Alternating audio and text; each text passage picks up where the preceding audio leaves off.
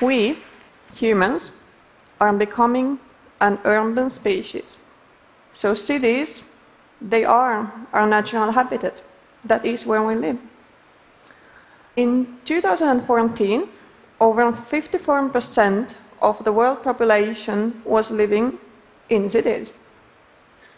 And I can bet you that so many of these people have thought of how they would do things differently. Like, if I only had the tools to change things in my city, what would I do? What would my dream city be like? And these tools, this is just what we gave them. Two years ago, my team and I, we released the game, Cities: Skylines. It is a game about building cities. So I have always been interested in cities as systems. It, it's something that I find immensely interesting. But what I didn't understand was that I am not alone in this. People love cities, they are interested, they have ideas. The game was an instant hit. So far, over three and a half million people have played it. And it's not just about playing. We also have have really awesome sharing systems. So people play, they create cities, and then they are sharing these creations, showing off what they have made.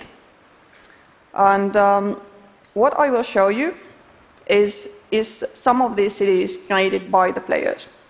So the game is about self expression, creativity, not just overcoming the challenges posed by the simulation. It is about showing what your cities look like. So I have a couple of videos. Uh, these are from YouTube.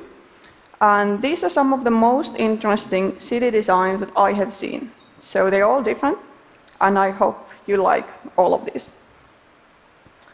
Uh, this one is called The Netherlands. It's by Sylvarant. And uh, when you start the game, you, you have an empty piece of land. This land, it can be based on the real world. It can be handcrafted in the map editor, or you can, of course, download a city made by someone else and play on that.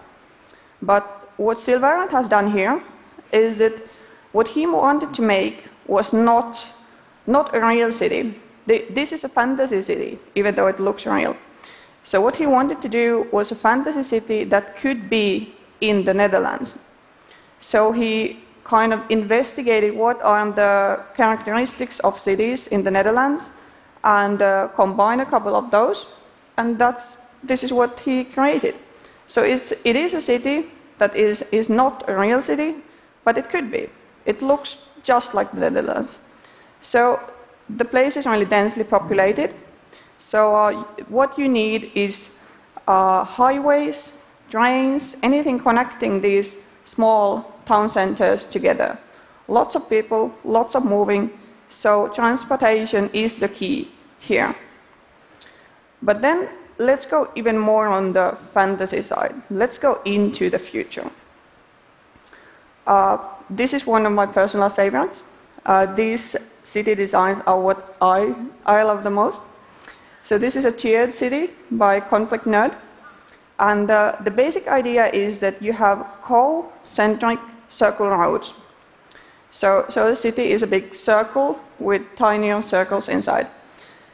And the thing is that you put all of the services in the center, and then people actually live on the outer ring because there is less traffic, less noise, less pollution. So that is where you want to live.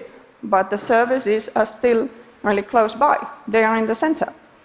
And this is the soul of the game. The player has to understand what are the wishes, what are the needs of the tiny people living in the cities. So you need to know where you should put the things. Like it's not enough to have a hospital, it needs to be accessible. Citizens need to reach the hospital. And that this is one way to do it. So maybe this is something that we might be seeing someday. And then even more into the future. Astaria by Jutho. So Jutho does YouTube videos and plays the game. What he did here was actually a 12 poem series of creating this city. So, what he does is he, he plays a game, he records it, and he explains as he's going what he's doing and why. And as a part of this series, he actually did an interview with an actual urban planner called Jeff Speck. And Speck is an expert on the concept of walkability. The, the basic idea is that if you want your citizens to walk, which is kind of beneficial, uh, you actually need to have walking as a, as a reasonable means of transportation. It, it should be a good way to reach places.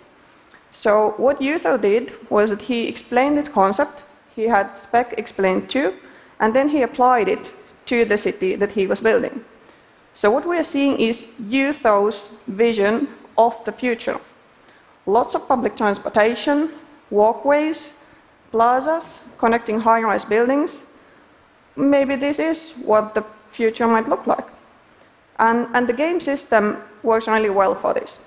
We are seeing some real world uses uh, to this game.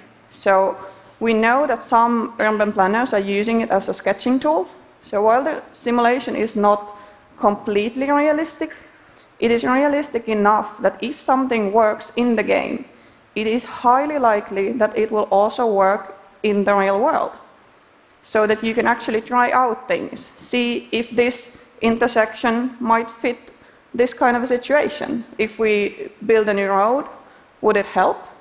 And, and this is what you, you can do with this game. There was one really interesting contest held by the Finnish city of Hämeenlinna. So what they did was that they had a new area that they wanted to develop in the city. They made a map with the existing city. They left empty the area that they will want to develop and shared this map. So anyone could download the map, play the game, build the area, and submit their creations to the city council. So they have not yet built anything, but it might just be that they, they use one of these plans made with the game uh, to, to actually build the real city. And uh, the, these videos that I have shown you, the, these are the people who are coming up with new kinds of solutions. We know that cities are growing, they're getting bigger as we go. And the uh, percentage of population living in cities is projected to rise. So we need the solutions. And these people playing the game, they are trying out different kinds of solutions. They might have something that is really important. So what, what we're seeing here is dream cities that might be real one day. So it might be that this is not just a game. It might be a way to decide our fate. Thank you.